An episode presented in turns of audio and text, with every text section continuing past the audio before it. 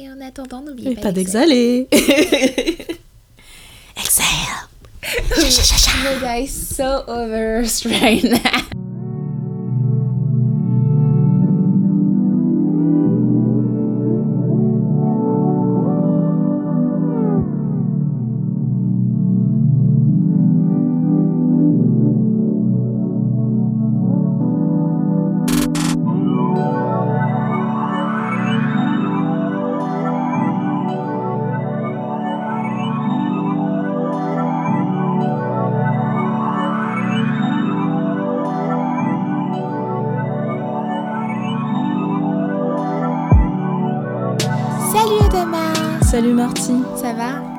Et toi Tout va bien, tout va bien. Un petit peu euh, endormi à cause du temps, mais on est là. J'allais justement te demander comment tu tenais les dernières semaines, comment tu te sentais. Ça va, mais, mais par, euh, on va dire par obligation citoyenne, j'ai dû ouais, m'informer un petit peu, notamment regarder le débat légendaire qui a eu lieu euh, vendredi Jeudi, mercredi, mercredi, mhm. mercredi soir et enfin, ça, se passera de commentaires. Je pense qu'on est tous On va parler comme ça, ouais. Bah écoute, moi, euh, ces dernières semaines euh, un peu tendues, vu le, vu le, comment dire, le contexte, euh, un peu nerveuse, mais depuis mercredi, je me sens un peu, un peu mieux depuis jeudi, pardon, euh, avec euh, l'open, mmh, la scène ouverte, mmh, la scène ouverte euh, organisée par Atuba, qui m'a vraiment, vraiment fait du bien. Je suis sortie de là, toutes mes tensions s'étaient évaporées, je me sentais régénérée et j'avais vraiment besoin de cette touche de positivité et d'être entourée de toutes ces femmes qui, mmh. qui dans un espace de bienveillance et c'était juste magique. Ouais, un super rendez-vous, un, super rendez-vous. Donc euh, l'open mic de d'Atuba a lieu jeudi soir au mm Home.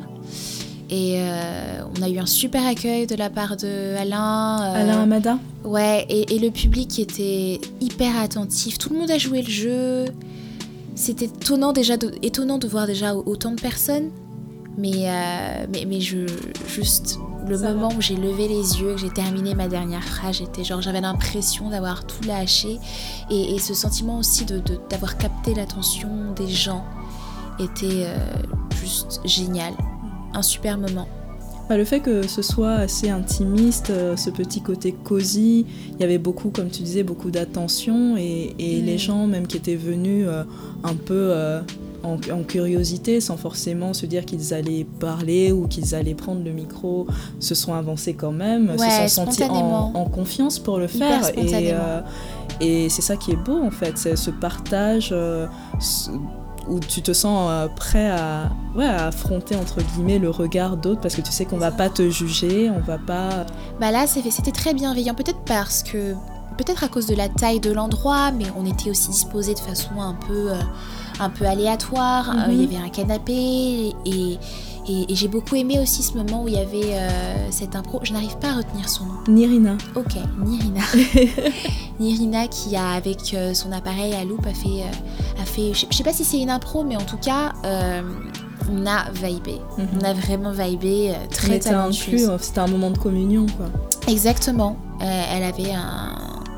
Non, elle avait un flou, il faut le dire, et et un talent euh, et j'ai beaucoup apprécié euh, ce moment qu'elle a partagé avec nous.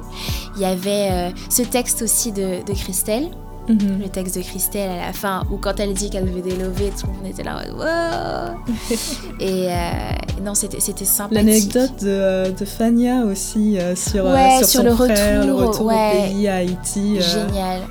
la, menace du retour au bled. Exactement, mais c'était quelque chose que j'entendais énormément au collège et quand j'étais plus jeune. Hein, ouais, genre un tel, s'il se calme pas à cause de son bulletin, il va retourner au bled et tout. Et c'était menaçant comme ça. Et elle, elle a apporté un autre angle qui était non mais qui était super, vraiment vraiment sympa. bah pour, euh, pour, le prochain, euh, pour, le prochain Open Mic, je vais contribuer, je vais participer. Je ne sais pas encore sous quelle forme, je ne sais pas si ce sera un texte, je ne sais pas si je vais chanter. Mais euh, j'ai bien envie de me lancer et partager aussi ma créativité avec toutes les autres femmes qui, qui seront là. D'ailleurs, ça m'amène à notre sujet, à notre thématique du jour. J'observe dans mon entourage qu'il y a une question qui se pose énormément. Euh, celle de créer ou survivre, créer ou en vivre, conversation de créative.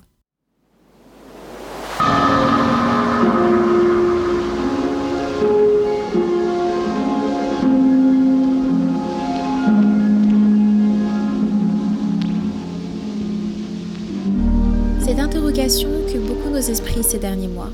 Comment combiner créativité, épanouissement personnel et équilibre pécunier? Aujourd'hui, nous avons demandé à d'autres créatives noires de parler de leurs expériences avec nous. Adeline, créatrice de bijoux, euh, je vais dire euh, plasticienne. Euh, je suis dans la vie professionnelle documentaliste et ben, ça fait maintenant trois ans que je me suis lancée en autodidacte pour faire de la bijouterie je, crois que aussi loin que je me souvienne, j'ai, euh, je vais mettre ça entre guillemets, j'ai fait des choses. C'est-à-dire que je suis j'ai été entourée d'un, père bricoleur, et euh, d'une mère assez débrouillarde. Et en fait, euh, il y a toujours eu le, on va dire le challenge de la création quelle que soit, hein, cuisine, je disais bricolage, ça peut, être, tu vois, j'ai fait, quand j'ai découvert par exemple le vernis à ongles, j'ai fait des petites fleurs sur mes ongles dès le début. Donc c'est, je pense que j'ai toujours eu ça. Euh, à l'école en art plastique, j'avais toujours 19. Enfin, c'est vraiment... Euh, ouais, là, pour le coup, je crois que ça doit être inné. Parce que je sais pas s'il y a un moment en particulier où, où je me suis dit, tiens, je vais créer ou tiens, je vais faire... J'ai toujours fait des, choses. Toujours. Euh, je suis Tunzi, porteuse du projet manufacturiel. Alors c'est une, euh, c'est une, c'est un espace euh, sur internet, un espace virtuel, euh, une proposition de recherche sur la culture visuelle noire, l'art, l'art, l'art contemporain noir africain et le style. Alors dans l'enfance, ben, c'est vrai que déjà, déjà toute petite, déjà, j'ai un rapport à l'écriture très, très intime depuis que je suis toute petite. Bon, c'est vrai que ça a été, euh, comment dire, euh, ça n'a pas toujours été très linéaire. C'est-à-dire qu'il y a eu des moments où, euh, où je me suis un peu mise en retrait par rapport à l'écriture, mais l'écriture a toujours été là, présente, parce que ça a été un moyen pour moi, enfin, une façon plutôt pour moi de, de comment on appelle, de désengorger euh, les pensées. Et aussi, c'est une façon de, de mettre des mots sur des émotions. Et ça, je pense que c'est important dans la création, c'est-à-dire de, de savoir se situer. Bah, moi, je pense que mon envie de créer est née du fait que j'ai été enfant unique pendant très longtemps. Euh, et j'évoluais dans un univers qui était essentiellement peuplé d'adultes en fait. Et, et j'étais, euh, comme on, comme on appelle en Afrique, un enfant de la barrière. Donc j'étais souvent toute seule, souvent dans mes pensées. J'étais très timide. Donc l'envie de créer, ça commençait par euh, les petites histoires que je me faisais dans la tête. J'évoluais aussi en Afrique dans... Rien que en fait l'endroit où j'habitais, était euh, dans un quartier euh, où j'habitais dans une maison qu'on disait hantée dans le quartier, etc. Donc très très très très jeune, j'ai été euh, plongée dans un univers un peu très dans l'imagination et pour pouvoir m'exprimer, pour pouvoir dire ce que je ressentais, j'inventais des choses dans ma tête. Et je pense que c'est né de là. Et ça continuait en fait, ça continuait en grandissant, ça continuait aussi à cause des personnes que j'ai pu rencontrer qui étaient très dans, dans l'encouragement, qui étaient très dans, dans, dans, le fait de justement en fait essayer de me découvrir. Donc euh, mon envie de créer c'est faite comme ça dans la petite enfance et, et a muté au fur et à mesure des, des, étapes de ma vie en fait. L'envie de créer. Il faut dire que j'ai commencé à écrire à l'âge de 7 ans. J'ai commencé à écrire à l'âge de 7 ans surtout par mimétisme, essentiellement parce que je voyais mon père faire. Euh, je, lisais d'ailleurs ces textes quand j'étais petite, je comprenais pas du tout de quoi il s'agissait, mais, euh, mais j'ai continué par mimétisme. Et je sais qu'à partir de l'âge de 14 ans, 15 ans, c'est devenu euh, mon espace d'expression, euh, l'endroit où, par exemple, si j'avais envie de crier sur mes parents, si j'avais envie de me défouler, si j'avais envie de crier l'injustice, je savais que le papier, c'était le papier, la plume, c'était la seule façon de le faire. J'étais euh, beaucoup trop renfermée et frustrée. Euh, je me souviens qu'en cours de français, par exemple, euh, les, les, cours qui me passionnaient, c'était le moment où on vous demandait d'inventer une histoire et là, je partais dans tous les sens. Je partais dans tous les sens parce que il me manquait, un peu comme Adama, dans, dans, le concret des interactions avec des enfants. Je me sentais toujours en décalé, je me sentais toujours très isolée et différente des personnes avec qui j'allais à l'école, que ce soit en primaire et même plus tard au collège, et je m'inventais un univers où j'étais comprise, où j'étais euh, limite euh, avec ma bande, et euh, c'était particulièrement réconfortant. Donc pas forcément une vocation ou un appel, mais plutôt ouais quelque chose de, très précoce. Alors j'ai découvert que le, processus créatif c'est quelque chose d'assez compliqué euh, je ne m'attendais pas en fait à ce que ce soit aussi euh, dur. C'est-à-dire entre le, ce qu'on a dans la tête, ce qu'on est en train de faire et le résultat, c'est accepter en fait, accepter qu'on n'y arrive pas, accepter de recommencer. Euh, je suis très exigeante avec moi-même, donc j'ai eu du mal vraiment à, à, ne pas réussir. Et puis au final, ben, le travail aidant et la persévérance aidant, j'ai pu arriver euh, à ce que je voulais en tout cas. Et euh, je, dirais que si ça m'a apporté quelque chose, c'est le, le, recul, le recul et la patience avec soi-même.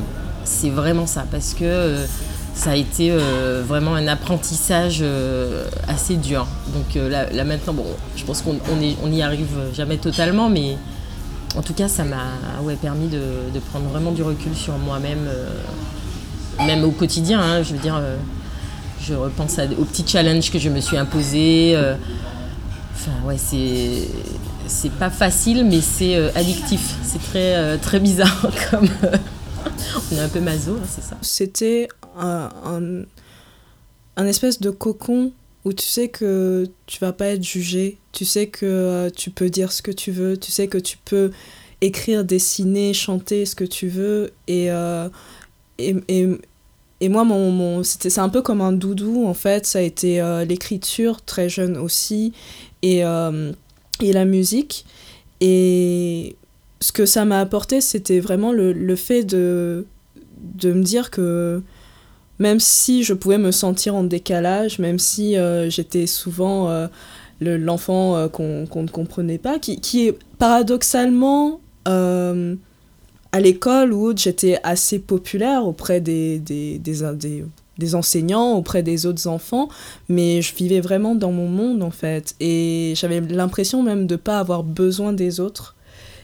Et, et ça me, ça c'était un, un, réconfort en fait. Euh, du fait de j'avais l'impression que les autres ne vivaient pas dans la même dimension que moi, ne comprenaient pas ou ne voyaient pas les choses de la même manière que moi.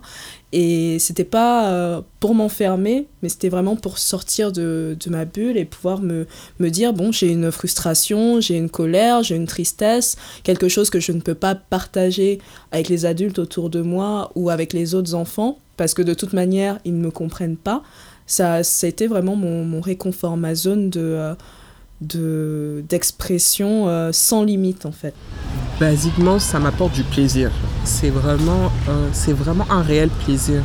C'est-à-dire que euh, quand, je suis, quand, je, quand je suis dans mon truc, c'est vraiment, je, j'ai même tendance à oublier que qu'il y a un monde autour de moi. C'est vraiment, je suis plongée à l'intérieur et je creuse, je fais des recherches, j'essaye de voir, de regarder, euh, d'apprendre aussi, parce que ça m'a permis d'apprendre aussi.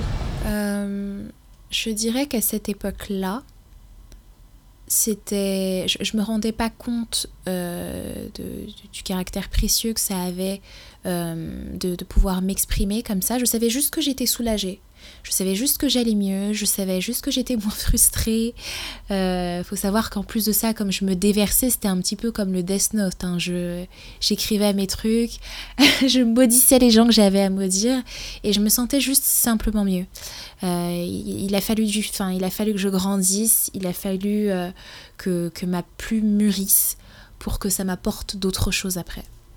Bien sûr, c'est égoïste, c'est un plaisir d'abord pour moi, mais ensuite c'est le fait d'être, euh, de partager aussi avec euh, les autres et euh, de voir aussi que ce que ce qu'on trouve d'intéressant peut aussi intéresser l'autre. Enfin, c'est pas que nous dans notre truc et tout, mais c'est vraiment quelque chose qu'on essaye de proposer et d'essayer de- d'échanger en fait, de partager. C'est vraiment ça. Mon métier me permet d'avoir euh, les fonds nécessaires pour alimenter ma passion, donc c'est confortable sur ce point-là, mais ça reste quand même une contrainte, la partie financière. Euh, le temps, le temps, parce que comme c'est pas mon activité euh, principale, je suis très frustrée, puisque j'ai 50 idées à la seconde et j'ai un petit carnet avec moi où je note toutes mes idées, mais en réalité, il y a plein de choses que j'aimerais faire, mais malheureusement, on n'a que 24 heures dans une journée, donc c'est un peu, un peu beaucoup contraignant. voilà. j'ai toujours essayé de voilà de d'avoir un, un job à côté qui me permettrait de, de- subvenir à mes besoins et alors dans ce cas de ne pas faire de euh, de ma pratique créative en tout cas euh, ça permet de libérer en fait Ouais, des, contraintes pour la, au niveau de la pratique de mon art, au niveau de la pratique de mes écrits. Il y en a vraiment beaucoup dans la mesure où j'ai pas du tout choisi un, métier qui se rapporte à la créativité ou qui facilite le processus qui mène à l'inspiration et à la création. Dans la mesure où moi je travaille euh, dans le marketing à la performance pour le mobile, par conséquent c'est un travail ce qu'on pourrait qualifier de bureau en agence avec des horaires assez contraignantes et euh, très rationnelles en soi. Il y a, y a souvent les mêmes choses à faire euh, et du coup ça installe une routine, une sorte de processus auquel euh, l'esprit, le, corps tout entier s'habitue. Aujourd'hui, je, même si j'ai cette satisfaction de pouvoir librement créer, euh, il y a encore la contrainte de, bah, de pécunia, en fait, la contrainte de se dire, bon, euh, comment je vais boucler euh, la fin du mois, comment, si je fais ce, choix-là, si je décide de me mettre sur ce projet-là, bah, je ne pourrai pas forcément travailler, etc. Donc c'est il y a toujours cette, ce- cette espèce d'angoisse, cette anxiété de se dire ça me fait du bien, ça m'enrichit, ça m'épanouit, je- j'en retire des choses vraiment très positives et euh, le lendemain euh, d'être euh, entre guillemets six pieds sous terre figurativement parce que tu es déprimé, tu sais pas comment tu vas t'en sortir, tu sais pas si justement le chemin que tu as décidé de prendre, la décision, bah, tu vas pouvoir la tenir en fait. Parce que tu, personnellement, tu, tu es épanoui, mais tu as toujours, entre guillemets, euh, des démons euh, qui, qui, qui te rattrapent et euh, la difficulté de la vie euh, quotidienne aussi, de, du monde dans lequel on vit, où c'est pas, euh, c'est pas euh, simple de te dire, bon, j'ai des idées, je fais des trucs cool, et euh, non, ça se passe pas comme ça. Hum, Alors quand je dis que quand je dis que euh, ça, je, je suis plus libre, c'est parce que en fait, euh, ben, je suis plus libre parce que déjà de un, je j'ai pas à penser euh, à comment faire pour euh, voilà pour manger ou pour faire ci ça ça. Enfin c'est déjà bon, c'est prêt. Enfin voilà il y a ça et euh, aussi. ça permet aussi de me, pour moi, de, enfin, ça me, montre en fait que, ma pratique, que ce que je fais en fait, enfin, c'est pas quelque chose de, je ne fais pas ça par intérêt. Enfin, c'est pas intéressé. Dans ma pratique à moi, j'ai mes règles à moi et je les suis et j'avance à mon rythme en fait et ça me convient. C'est ça, c'est dans ce sens-là que je dis que je suis plus libre en fait. J'ai pas à penser, euh, oui mais est-ce que ça, ça va? Non. En fait, je fais ce que j'ai à faire et après on verra. la première contrainte à laquelle je pense peut-être en tant que femme noire, c'est peut-être celle de la visibilité et de la de comment on peut être euh, représenté aussi parce que je pense qu'il y a dans certains cas euh, par manque de je sais pas parfois par manque de, de réseau euh, par manque de connexion on peut avoir plus en tout cas quand on veut diffuser ce qu'on crée quand c'est pas juste une création qu'on garde pour nous ou dans un cercle restreint. Je pense qu'il y, a, cette contrainte de le réseau, la visibilité, euh, la représentation, comment on accède, comment ouais, comment on accède euh, à des contacts ou à des personnes, ou comment on crée euh, des, ouais, des réseaux de soutien. c'est au final ce qu'on fait avec Atouba, c'était cette idée-là de se dire, bon, on a du mal déjà à, diffuser notre travail, on a, du mal à trouver d'autres créatives. Euh, du coup, qu'est-ce qu'on fait en fait pour se créer, euh, se porter en fait, se donner cette voix? Je pense que c'est...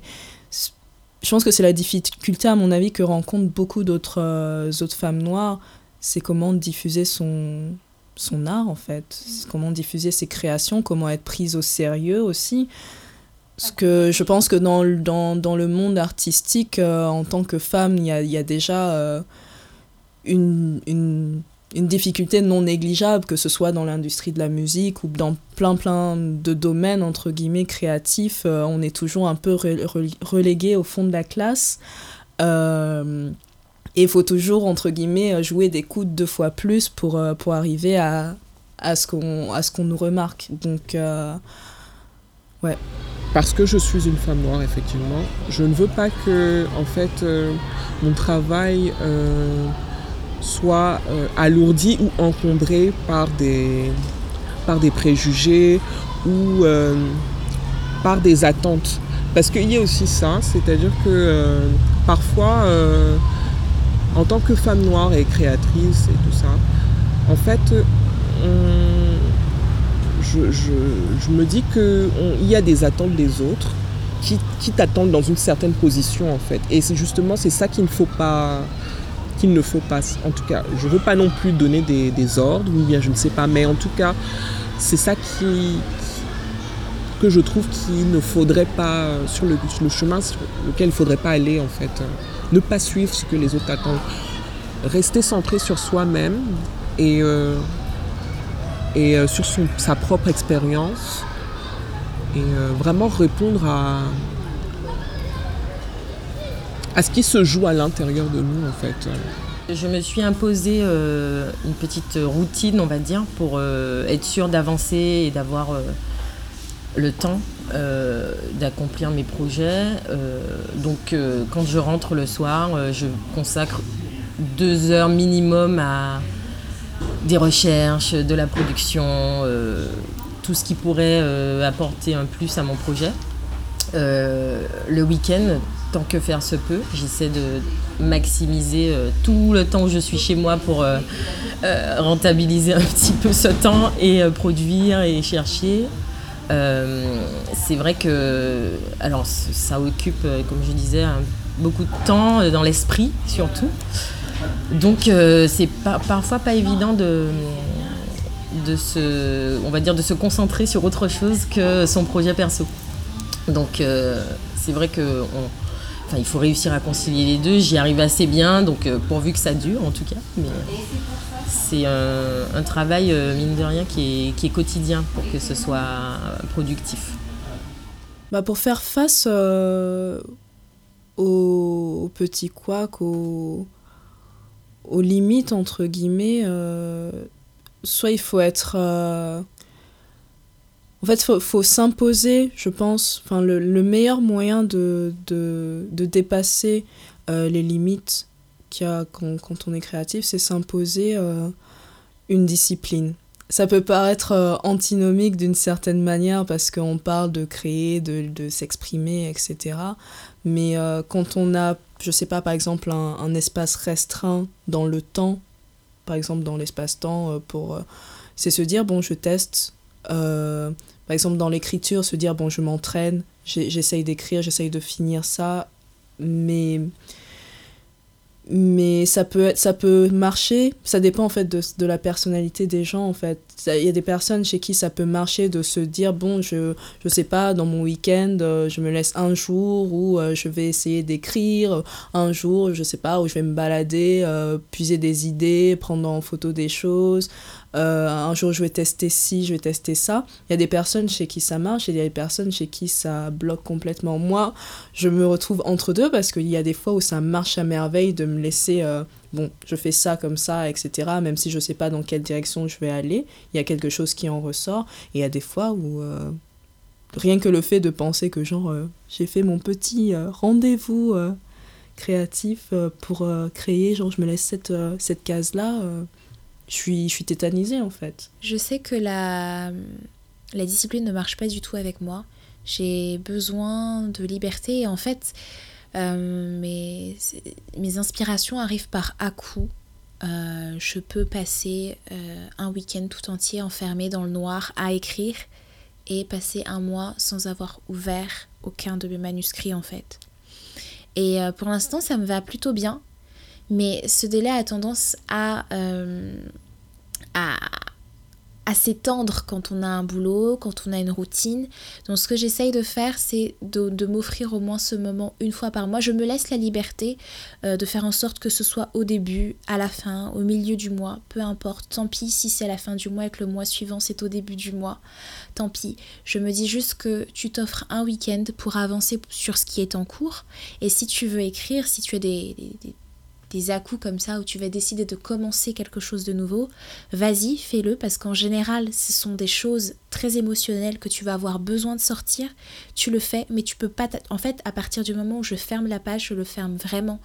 Quand on ne crée pas, en fait, euh, on ne vit pas. Moi, je pense que c'est totalement vrai. C'est-à-dire, pour moi, en tout cas, c'est ce que je ressens aussi. C'est-à-dire que, par exemple, là, ça faisait euh, presque quoi ça faisait presque un mois que j'avais pas écrit, que j'avais pas, que j'étais pas allée sur mon blog et je sentais vraiment que c'est comme si j'ai tout fait en fait. Euh, et, euh, et par exemple, mon travail ne m'apporte pas ça. C'est-à-dire que ça ne m'apporte pas ce, ce sentiment-là que. Euh, comment on appelle Ce sentiment-là que je, je fais parler quelque chose qui est en moi en fait. Non. Euh, le recul, le recul, euh, ça a été difficile au début hein, parce qu'on veut persévérer, on s'acharne, quitte à ce que ce soit contre-productif. Euh, c'est compliqué. mais en fait, ben, avec le temps et avec l'expérience, on se rend bien compte que quand ça veut pas, ça veut pas. Il faut pas persister, il faut pas insister. on laisse, on fait autre chose, on revient. Alors ça peut être 5 minutes, ça peut être 3 jours, ça peut être 2 semaines, mais le recul, c'est le, plus grand des, la plus grande des aides, euh, je pense, face euh, aux problèmes ou aux blocages qu'on peut rencontrer quand on, crée. Après, je, l'ai appris à mes dépens, hein, pour avoir persisté longtemps. mais, mais ouais, ouais, c'est, je dirais le recul. On n'échappe pas à la frustration. Enfin, je n'y échappe pas pour, pour ma part. Moi, j'ai, j'ai pas l'impression d'échapper à la frustration. Au contraire, je l'expérimente tous les jours. C'est-à-dire que euh, ben, j'ai de l'eau, parfois ça me saoule, j'ai pas envie, mais il n'y a, pas que, a pas que des bonnes émotions, bien des bons états d'âme. Il y a aussi, dans la frustration, il y a quelque chose d'important, c'est de nous faire comprendre que la réalité est telle qu'elle est et qu'elle ne changera pas. Et euh, c'est plutôt à nous de nous adapter ou en tout cas de la prendre en compte, tu vois, et de l'accepter. Et, dès qu'on accepte ça, en fait, dès qu'on accepte que, ok, bon, bah, il y a telle chose qui, ne fonctionnera pas aujourd'hui, dès qu'on arrête de lutter, en fait, euh, bah, ça va. Parce qu'on se dit que, ok, ça n'a pas marché aujourd'hui, ça ne marche pas aujourd'hui, Mais qui te dit que ça ne marchera pas demain, tu vois? C'est juste ça, en fait. Euh, pour l'après, j'aimerais finir ce que j'ai commencé. Euh, finir aussi des choses que j'ai commencé plus jeune, vers l'âge de 19 ans. Euh, ça fait du coup 4 ans. Ce serait bien quand même, vu, vu, le, vu les années que j'ai passées à écrire, ce serait bien d'enfin mettre quelque chose sur la table. parce que j'ai besoin de me soumettre à la critique j'ai besoin de, de, savoir comment est-ce que ça se passe, est-ce qu'il y a des personnes qui sont sensibles à ce que je fais? Ça devient urgent, ce besoin de se confronter à quelque chose que j'ai toujours pourtant repoussé. Hein. Euh, par peur qu'ils accèdent trop à mon intimité, qu'ils en sachent trop, et eh ben aujourd'hui j'ai juste envie de soumettre à la critique, euh, de faire entendre, d'échanger, de comparer, d'entendre d'autres personnes aussi. Euh, je suis plutôt dans une mouvance d'échange, de création. Qu'est-ce que tu fais? Moi, je fais ça. Et ah, et est-ce que tu peux m'aider en ça? C'est plutôt, c'est plutôt dans cette, euh, dans cette mouvance-là que je me situe vis-à-vis de l'écriture parce que j'ai encore beaucoup de progrès à faire. Euh, je m'inscris à des ateliers d'écriture où j'essaye de me challenger avec d'autres personnes. Il y a des auteurs que je rencontre notamment qui sont particulièrement calés. C'est ce type de, rencontres que je souhaite faire pour euh, challenger mon art. Parce qu'en fait, vu que toutes ces années, il n'a pas été challengé, il n'a pas été menacé.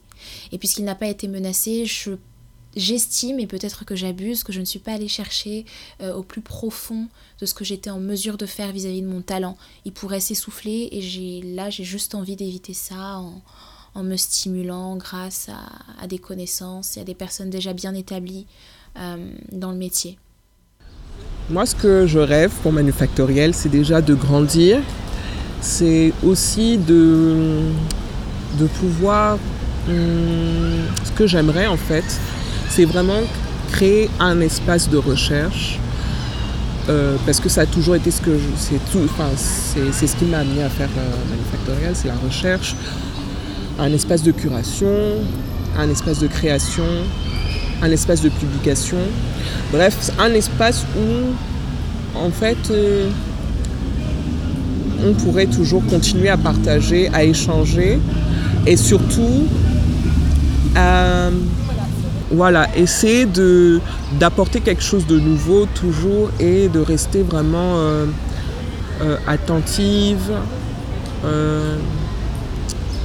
et voilà, rester attentive en fait. Dans mon rêve le plus fou, bah, en fait, euh, j'aime, j'aimerais en fait avoir plus de temps là pour réaliser euh, bah, mes, mes, idées perso en fait, et pas celles à travers euh, le taf ou, ou autre. J'aimerais vraiment passer plus de temps à faire de la photo, notamment. mais des projets perso qui sont notés sur des coins de carnet euh, depuis euh, des mois, parfois même des années, et, euh, et, que je recule en disant bon, pas maintenant, pas maintenant, pour diverses X, X et Y raisons. Je pense que j'aimerais vraiment, vraiment me pencher sur la photo et apprendre, apprendre à réaliser en fait.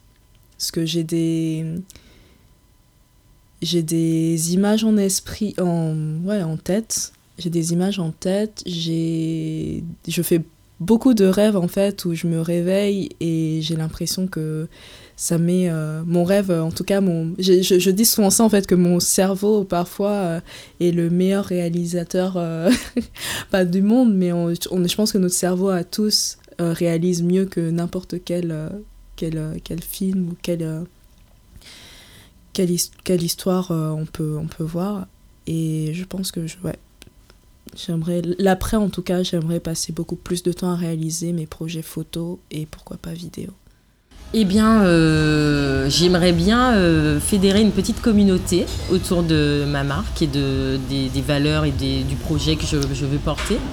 Euh, donc, je, je, fais les coiffes traditionnelles et j'aimerais amener ce savoir-faire au grand public, c'est-à-dire qu'on a dans notre patrimoine local martiniquais, on a de très belles coiffes qui sont aujourd'hui associés au costume traditionnel. Alors on dit costume, mais ce serait plus la tenue traditionnelle. Euh, et ça a une connotation un peu folklorique aujourd'hui. Euh, et moi j'aimerais bien pouvoir amener le côté apparat et beauté, du savoir-faire, euh, pour que les gens puissent euh, découvrir en fait les, différentes, euh, différents marées-têtes qu'on a aux Antilles. Et après, justement, dans cet esprit d'attacher de, foulard, de, de, coiffe, on a, nous, patrimoine, je parle pour la Martinique, mais un patrimoine qui est très riche à ce niveau. Et je trouve ça dommage de ne pas le porter de manière plus moderne et plus contemporaine. Et donc, euh, je, fais tout un travail autour de la coiffe chaudière, qui est euh, une coiffe particulière euh, en Martinique, dont le savoir-faire tend à disparaître. Et je, trouve que c'est un, très beau chapeau, un très beau couvre-tête, et on, couvre-chef. Et on n'a pas. On ne le connaît pas assez. Donc, je fais un travail de recherche là-dessus. j'ai appris à le faire après avoir cherché pendant très longtemps euh, quelqu'un pour m'apprendre. Et euh, aujourd'hui, j'aimerais bien que la coiffe chaudière euh, retrouve ses lettres de noblesse pour, pour pouvoir être portée au quotidien et par tous et toutes. Mais c'est vraiment ça, amener les gens à s'intéresser en fait à, à ces coiffes, à cette coiffe particulièrement. Et puis pareil avec ma collection de bijoux, euh, je, reprends des codes des bijoux antillais que j'adapte, je transforme, que je déconstruis euh, pour faire des, amulettes créoles. Et euh, j'aimerais bien aussi, par le biais de, mes bijoux, pouvoir faire connaître l'origine des bijoux antillais, le, design. Je pense que je vais faire sur mon site internet une, une petite section informative, on va dire, euh, avec des petites fiches synthétiques, puisque par mon métier de documentaliste, je suis amenée à avoir accès à, à diverses informations, à mener des recherches.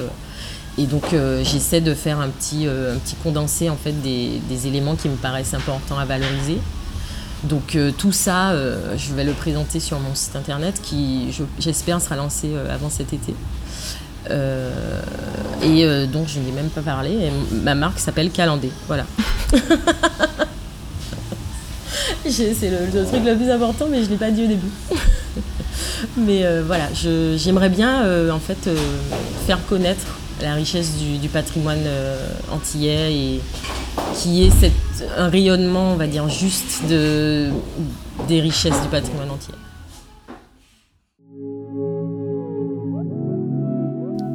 Merci Adeline, merci Aurélia d'avoir euh, rejoint cette discussion autour de la créativité. C'était chouette euh, de pouvoir échanger avec euh, d'autres personnes pour cette, cet épisode 2.